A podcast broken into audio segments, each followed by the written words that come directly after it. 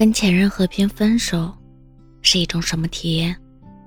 大概就是我发的最后一句话是“谢谢你”，他回复的最后一句话也谢谢你。没有争吵，没有纠缠，甚至没有红过眼，很体面的说了句再见，就离开了。身边很多人谈起前任时，都会长叹一口气。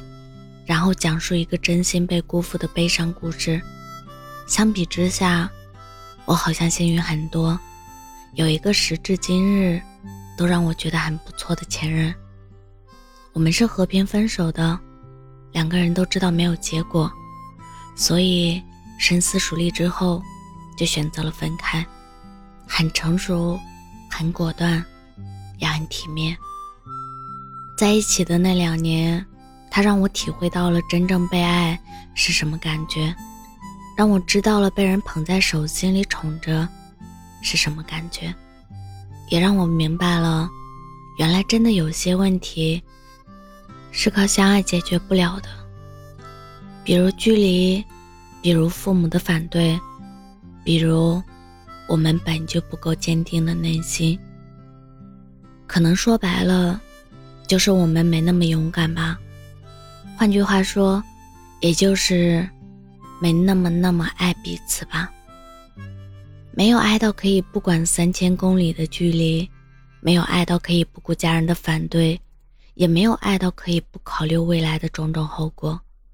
与其耗尽彼此，为了一个不确定的将来，不如及时止损，早点开始新的生活。大家都是成年人了，其实心里很清楚。爱情，不是生活的一切。这个世界上对我们重要的人和事还有很多很多，我们不能拿他们当做爱情的赌注，否则输的只会是自己。对于那段感情，我只能说我很难过，但我并不恨他，甚至在之后的很多时刻，我都依然感激他的存在。记得去年这个时候。我突然犯了急性肠胃炎，大半夜又是腹泻呕吐，又是发高烧，于是一个人打车去了医院。没想到不一会儿，收到前任的电话，问我是不是生病了，这么晚去医院。我当时还很惊讶，问他怎么知道的。他解释说，因为我在打车平台紧急联系人绑定的是他，一直没有取消，所以收到了短信提醒。听完之后，我的眼泪唰的一下就出来了。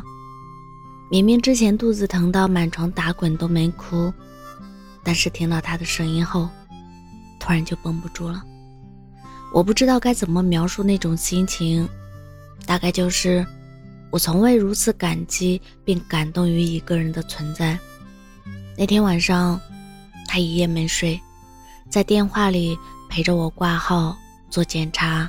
输液，还不断安慰我说：“没事儿，别害怕，很快就好了。”其实那个时候，我们已经分手半年多没有联系了，但他还依然关心我的安全、我的健康。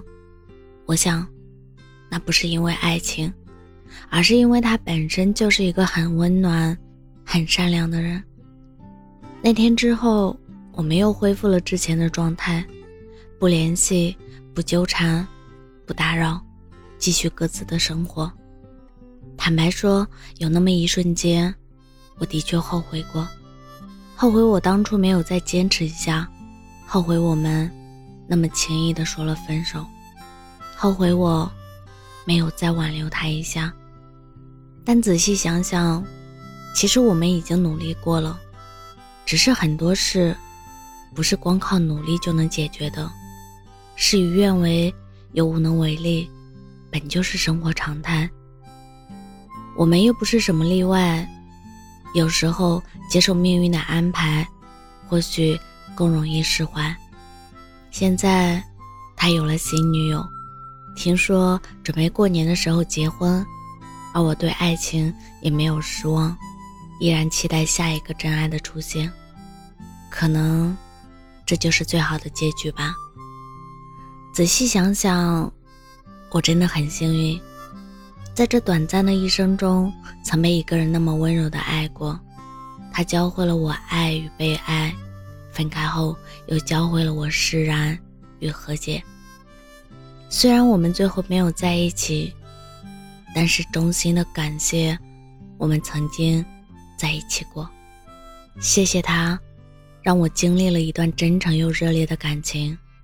最后，真诚的祝愿他一切顺遂，平安健康。不管他在谁的身边。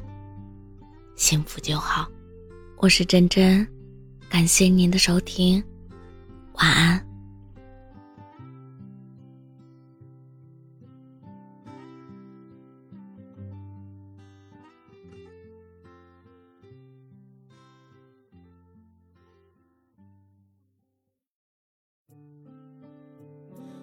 曾经拥有的温柔现在却被他占有。